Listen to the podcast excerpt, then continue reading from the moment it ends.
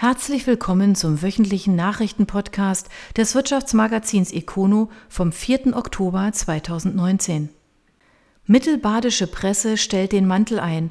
Überregionales kommt künftig aus Stuttgart. Offenburg. Die mittelbadische Presse stellt die Produktion überregionaler Seiten ein. Der sogenannte Mantel aus Politik, Wirtschaft, Kultur und Sport wird künftig von den Stuttgarter Nachrichten geliefert, also von der Medienholding Süd.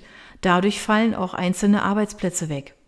Die Entscheidung ist ein wichtiger Baustein in der Gesamtstrategie unserer Unternehmensgruppe, freut sich Michael Lehmann, Verlagsleiter bei Reif Medien, dem Verlag hinter der mittelbadischen Presse.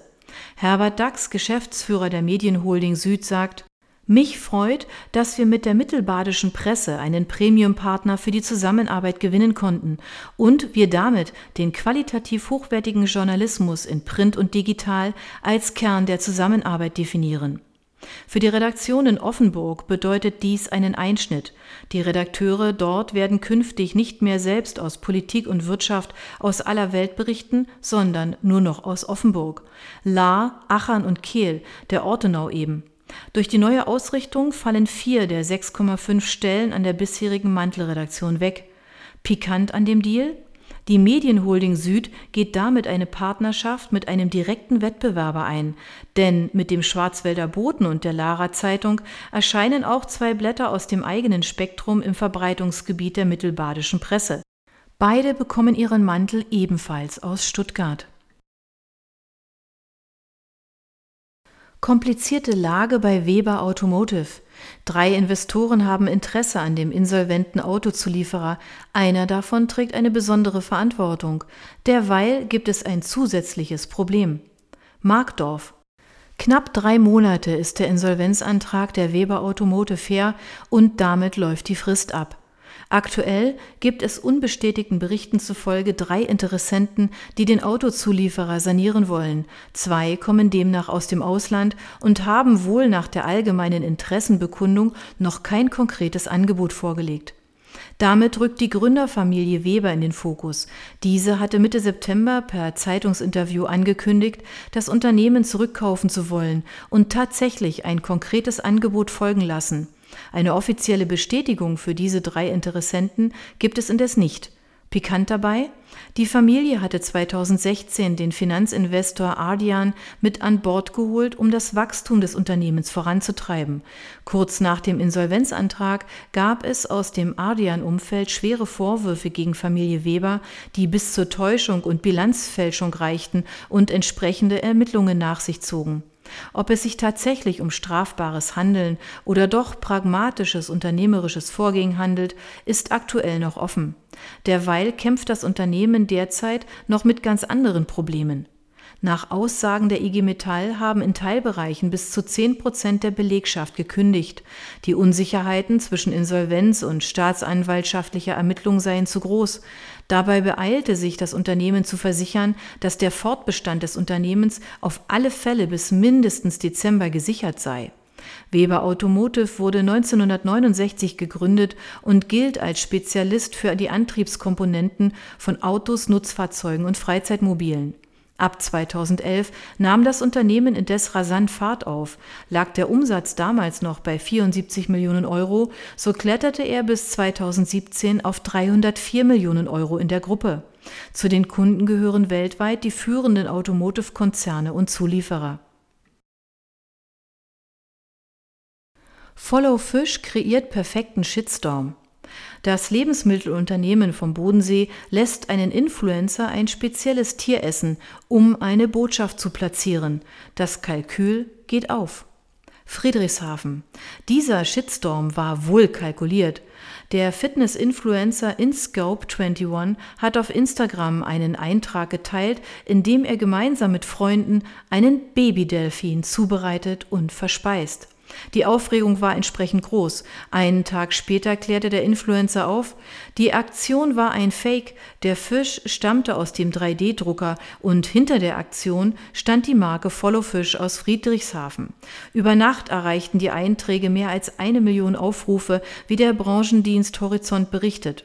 Follow Fish und das dahinterstehende Unternehmen Follow Food wollten mit der Aktion auf die Überfischung der Meere aufmerksam machen. Der Shitstorm hat gezeigt, wie schnell wir wütend werden, wenn wir dabei zuschauen, wie ein seltener Delfin gegessen wird. Dabei trägt jeder von uns dazu bei, dass immer mehr Arten in den Ozeanen aussterben. Wenn wir Fisch kaufen, der aus nicht nachhaltigen oder unbekannten Quellen kommt, begründete Follow Food Gründer Jürgen Knoll die Aktion. Knoll gründete zusammen mit Harry Butsch im Jahr 2000 einen Fischhandel mit dem Namen Fish and More als Studentenprojekt. 2007 folgte die Marke Follow Fish, die als erste einen Tracking-Code zur Nachverfolgung der Herkunft des Fisches ermöglicht Heute ist das Unternehmen Follow Food führender Anbieter von nachhaltigen und biologischen Fischkonserven und Tiefkühlwaren. Zudem werden tiefgekühlte Pizzen und Gemüse sowie Weine angeboten. Das Unternehmen beschäftigte im Jahr 2018 25 Mitarbeiter und erwirtschaftete einen Rohertrag in Höhe von 9,8 Millionen Euro. Die jährlichen Zuwachsraten sind zweistellig. Vosswinkel-Sanierung auf der Zielgeraden. Der zur Intersport-Gruppe gehörende Sportfachhändler hält am Plan zur Filialschließung fest, allerdings sollen weniger Geschäfte geschlossen werden. Heilbronn. Die Gläubiger haben dem Sanierungsplan für die Sport Vosswinkel einstimmig zugestimmt, wie das Unternehmen mitteilt. Zuvor hatten bereits der Sachverwalter und der Gläubigerausschuss den Vorhaben zugestimmt. Der Sportfachhändler hatte sich im April in ein Schutzschirmverfahren begeben, um sich zu sanieren. Zu den Details des Sanierungsplans teilte das Unternehmen mit, dass neben zahlreichen weiteren Maßnahmen die Schließung von 19 der 72 Filialen sowie der Abbau von rund 300 Arbeitsplätzen vorgesehen seien. Eigentlich sollten 13 weitere Filialen geschlossen werden. Nach erfolgreichen Verhandlungen der Konditionen mit den Vermietern können diese nun weiter betrieben werden. Für Vosswinkel Geschäftsführerin Annalena Schulte-Angels ist die Schließung der defizitären Filialen sowie die erfolgreichen Verhandlungen mit den Vermietern allein durch das Schutzschirmverfahren ermöglicht worden. Beide Maßnahmen trügen zu einer erfolgreichen Sanierung bei. Co-Geschäftsführer Markus Neul sieht durch das Votum der Beteiligten einen eingeschlagenen Sanierungskurs eindrucksvoll bestätigt. Für die beiden Chefs steht das Verfahren damit vor dem erfolgreichen Abschluss. Sie erwarten die förmliche gerichtliche Aufhebung in Kürze. Sport Vosswinkel wurde 1904 gegründet und zählt heute zu den größten Sportfilialisten in Deutschland. Seit 2003 gehört das Unternehmen zum Sporthändlerverbund Intersport. Zwischen Oktober 2017 und September 2018 erlöste Vosswinkel mit 1200 Mitarbeitern rund 139 Millionen Euro.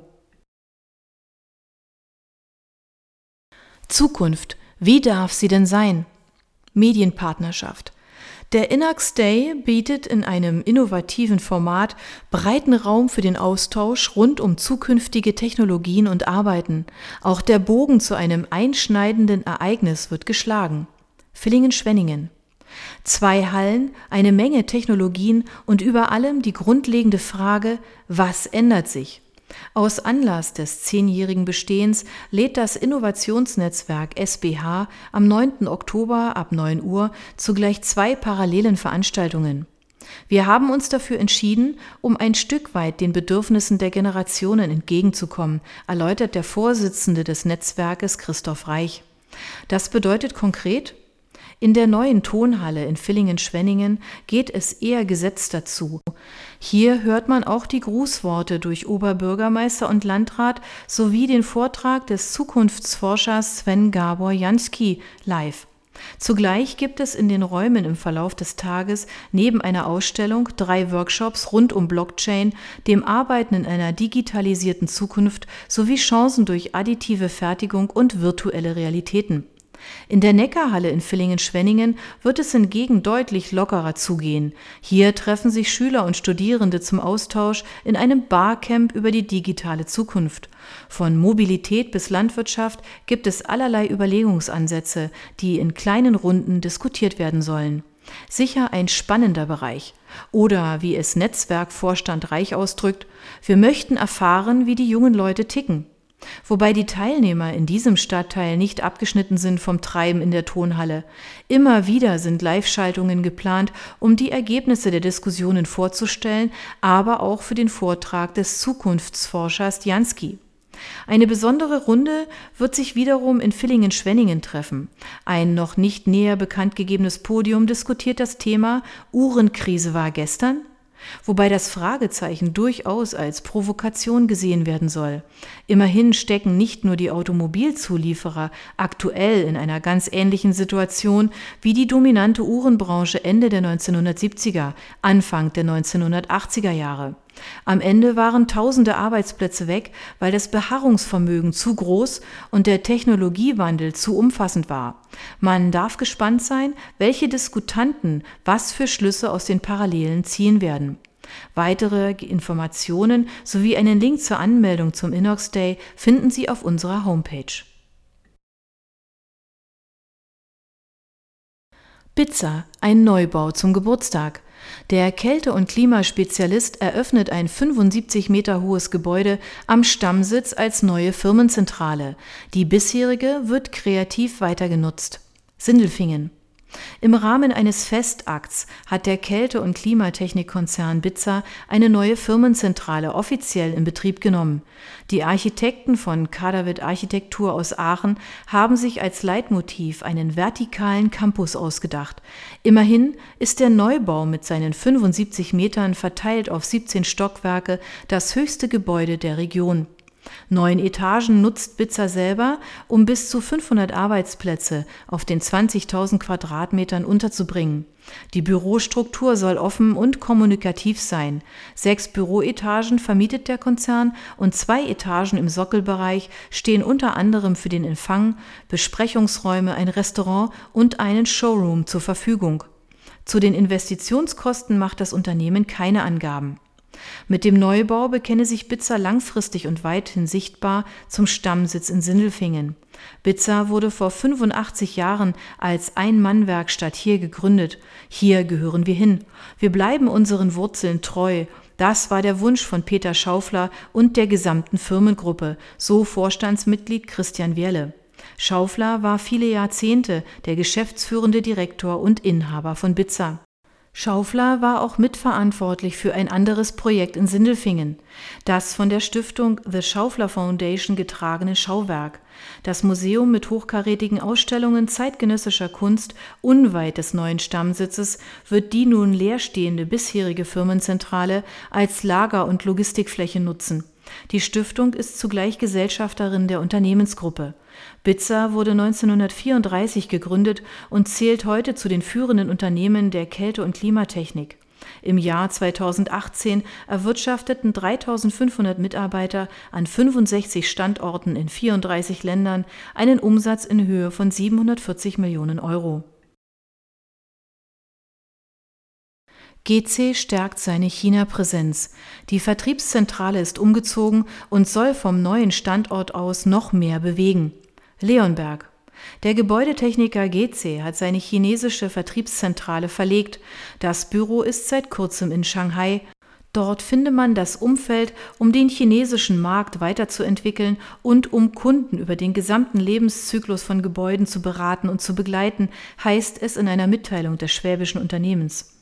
Das zentral und verkehrskünstig gelegene Gebäude, das erst vor zwei Jahren eröffnet wurde, ist Teil eines riesigen Technologie- und Forschungsparks. Mit der Verlegung der Vertriebszentrale in das Herz von Shanghai investieren wir weiter in die Region Asien und die Verwirklichung lebenswerter Gebäude, sagt Herbert Yuan, Geschäftsführer von GC in China. Das neue Büro ist die Zentrale von GC in China für Vertrieb und Marketing und bietet ausreichend Platz für Management, Vertrieb, Pre-Sales, Marketing, Produktmanagement, Kundenbetreuung, Vertriebsaktivitäten sowie technischen und administrativen Support. Freudenberg greift nach Low Bonar. Der Mischkonzern will damit sein Fließstoffgeschäft stärken. Der Mischkonzern Freudenberg hat ein Übernahmeangebot für den britischen Textilhersteller Low Bonar abgegeben. Das börsennotierte Unternehmen hat mit seinen 1900 Mitarbeitern zuletzt einen Umsatz von umgerechnet knapp 400 Millionen Euro eingespielt. Nun sind die Aktionäre gefragt. Das 1903 gegründete Unternehmen Low Bonar mit Hauptsitz in London hat elf Produktionsstätten in Asien, Europa und Nordamerika. Ziel des Unternehmens ist es, in seinen Märkten in den Regionen deutlich zu wachsen und damit seine internationale Präsenz zu erhöhen. Und da kommt Freudenberg ins Spiel. Der Weinheimer Mischkonzern ist in China und in den USA seit Jahrzehnten erfolgreich vertreten und sieht sich somit als idealer Partner für die Umsetzung dieser Strategie. Freudenberg will Low und Bonar nun zu 100 Prozent übernehmen. Stimmen die Aktionäre zu, braucht es auch noch das Okay der Kartellbehörden. Nur dann kommt der Deal zustande. Schar muss Natgas in die Insolvenz schicken. Erst vor wenigen Wochen hatten die Stuttgarter ihre Beteiligung erhöht. Stuttgart. Der Potsdamer Gasgroßhändler Natgas ist insolvent. Größter Einzelgesellschafter ist der Stuttgarter Gas- und Ölhändler Schar. Dieser hatte erst Anfang August seine Beteiligung an Natgas aufgestockt. Wie passt das zusammen? Zunächst die gute Nachricht. Die drohende Natgaspleite wirkt sich nicht auf das Tagesgeschäft bei Schar aus. Das versichert das Stuttgarter Unternehmen jedenfalls. Der Insolvenzantrag der Natgas hat keinerlei Auswirkungen auf die Kunden der Schar Wärme und deren Erdgas- und Strombelieferungsverträge. Gleichzeitig erklärt Schar, dass Natgas weder überschuldet noch zahlungsunfähig sei. Allerdings brauche die Firma zur Zwischenfinanzierung die Unterstützung der Banken, und diese drehen den Geldhahn nun offenbar zu. Die seit Monaten intensiv und mit externer Begleitung geführten Verhandlungen über eine Verlängerung der Kreditlinien waren leider nicht erfolgreich, heißt es in einer Mitteilung. Für Schar ist das eine herbe Enttäuschung. War doch die Übernahme der Anteile eines Hamburger Gesellschafters vor wenigen Wochen auch mit Zusagen von Schar verknüpft, die Sicherheit bei Natgas zu erhöhen. Den Banken hat das offenbar nicht gereicht. Gleichzeitig kritisiert Schaar den ehemaligen Natgas-Vorstand Jörg Baut. Er sei offenbar mit der Führung der Gesellschaft im schwierigen Marktumfeld überfordert gewesen. Baut war im Juni gefeuert worden. Sein Nachfolger an der Firmenspitze, David Schweitzer und Jan-Hendrik Semkat, waren auch nicht imstande, das Ruder herumzureißen. Wie es bei Natgas nun weitergeht, ist offen. Ebersbecher erweitert in Indien. Produktion von Busklimaanlagen wird erweitert. Esslingen. Der Autozulieferer Ebersbecher erweitert seine Fabrik im indischen Bangalore. Dort stellt das schwäbische Unternehmen Busklimaanlagen her. Nun ist die Produktion in ein neues, doppelt so großes Gebäude umgezogen. Damit habe man auf die starke Nachfrage auf dem asiatischen Markt reagiert, teilt das Unternehmen mit. Bereits seit 2010 stellt Ebersbecher in Indien Klimaanlagen für Busse her. Vergangenes Jahr haben wir am bisherigen Standort unser Limit erreicht, sagt Oliver Welz, Leiter der Sparte Klimaanlagen im schwäbischen Konzern. Also wurde neu gebaut. Jetzt ist die 6000 Quadratmeter große Fabrik fertig. Vor Ort arbeiten etwa 100 Menschen, die jährlich bis zu 7000 Klimasysteme für Busse herstellen können. Zur Investitionssumme sagt das Unternehmen nichts. Mit Produktionsstandorten für Busklimaanlagen in Deutschland, Polen, Brasilien, den USA, Mexiko und Indien zählt Ebersbecher zu den weltweit führenden Systempartnern der Bushersteller. Das Produktportfolio reicht von der klassischen Standheizung über Klimaanlagen bis hin zu kompletten Thermomanagementsystemen. Allgeier plant neues Werk in Leichingen. Der Mietvertrag für den neuen Standort wurde bereits unterzeichnet. Uingen-Leichingen. Der Autozulieferer Allgeier wird ein neues Werk in Leichingen, Alb-Donau-Kreis eröffnen. CEO Helmar Asfalk hat bereits den Mietvertrag für den rund 13.500 Quadratmeter großen Gebäudekomplex unterzeichnet. Im November soll der Betrieb hier anlaufen. Allgeier will in Leichingen Vorserienteile produzieren. Das Unternehmen ist am Stammsitz in Uingen sowie in Mühlhausen an die räumlichen Erweiterungsmöglichkeiten gestoßen, weshalb Kapazitäten in Leichingen aufgebaut werden. Die direkte Anbindung an die Autobahn und die Nähe zu namhaften Automobilherstellern war ausschlaggebend für das Industriegebiet Leichinger Alb, das 30 Kilometer nordwestlich von Ulm und 60 Kilometer südöstlich von Stuttgart liegt. Wir freuen uns sehr, dass es uns gelungen ist, mit Allgeier ein mittelständisches Industrieunternehmen vom Standort Leichingen zu überzeugen, das für unsere Stadt hochwertige Arbeitsplätze bedeutet, sagt Klaus Kaufmann, Bürgermeister von Leichingen. Durch die zusätzliche Produktionsstätte schafft die Allgeier in den nächsten zwei Jahren etwa 40 zusätzliche Arbeitsplätze.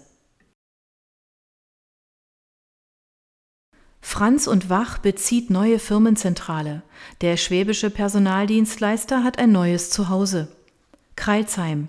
Der Personaldienstleister Franz und Wach hat seine neue Firmenzentrale in Kreilsheim bezogen. Der bundesweit tätige Anbieter für Zeitarbeit rüstet sich mit dem Neubau für die Zukunft. Auch die Schwestergesellschaften aus der Unternehmensgruppe finden Platz unter dem neuen Dach. Franz und Wach ist in den vergangenen Jahren sehr stark gewachsen und hat sich vom regionalen zum bundesweiten Anbieter entwickelt. Die Filialteams arbeiten sehr selbstständig und in eigener Verantwortung, greifen aber auf zentrale Dienstleistungen aus Kreilsheim zurück. Firmengründer Gerhard Wach sah die Zeit für einen Neubau mit reichlich Platz und moderner Struktur gekommen. Die Dienstleistung Zeitarbeit ist in den vergangenen Jahren sehr komplex geworden. Daraus ergeben sich Anforderungen der Filialen an die Zentrale unseres Unternehmens, beispielsweise für Schulungen oder projektbezogene Unterstützung. Anforderungen, die wir in unserem Neubau wunderbar erfüllen können. Franz und Wach gehört mit einem Jahresumsatz von 80 Millionen Euro, 25 Niederlassungen und 2500 Beschäftigten zu den 30 größten Personaldienstleistern Deutschlands. In Baden-Württemberg ist die Firma die Nummer zwei. Alligator wird zerschlagen. Der Ventilhersteller verkauft sein Automotive-Geschäft nach Bayern. Gingen. Der Ventilhersteller Alligator trennt sich von seinem Kerngeschäft. Das Unternehmen mit Sitz in Giengen an der Brenz gibt seine Sparte für Reifenventile an den bayerischen Autozulieferer Wegmann ab. Zum Kaufpreis gibt es keine Angaben. Wegmann ist nach eigenen Angaben führend in der Herstellung von Auswuchtgewichten. Nun wächst das Unternehmen durch die Übernahme der Alligator-Sparte. Die Produktion soll in Giengen an der Brenz bleiben, der Vertrieb wird aber nach Bayern wechseln. Unklar ist noch, wie sich das auf die Zahl der Mitarbeiter vor Ort auswirken wird. Auch den Markennamen Alligator wollen die Bayern weiterführen. Alligator selbst will sich künftig auf Entwicklung und Produktion von Industrieventilen und Autoventilen außerhalb des Reifens fokussieren. Schon heute mache das Unternehmen die Hälfte seines Umsatzes mit diesem Segment. Das waren die Nachrichten des Wirtschaftsmagazins Econo vom 4. Oktober 2019. Ihnen gefällt unser Podcast? Dann abonnieren Sie ihn doch ganz einfach. Sie finden uns auf Spotify, iTunes, SoundCloud und vielen anderen Plattformen. Sie möchten mehr zu Personalien, Events oder verschiedenen innovativen Themenschwerpunkten erfahren? Dann schauen Sie doch bei uns auf econo.de vorbei. Wir freuen uns auf Sie.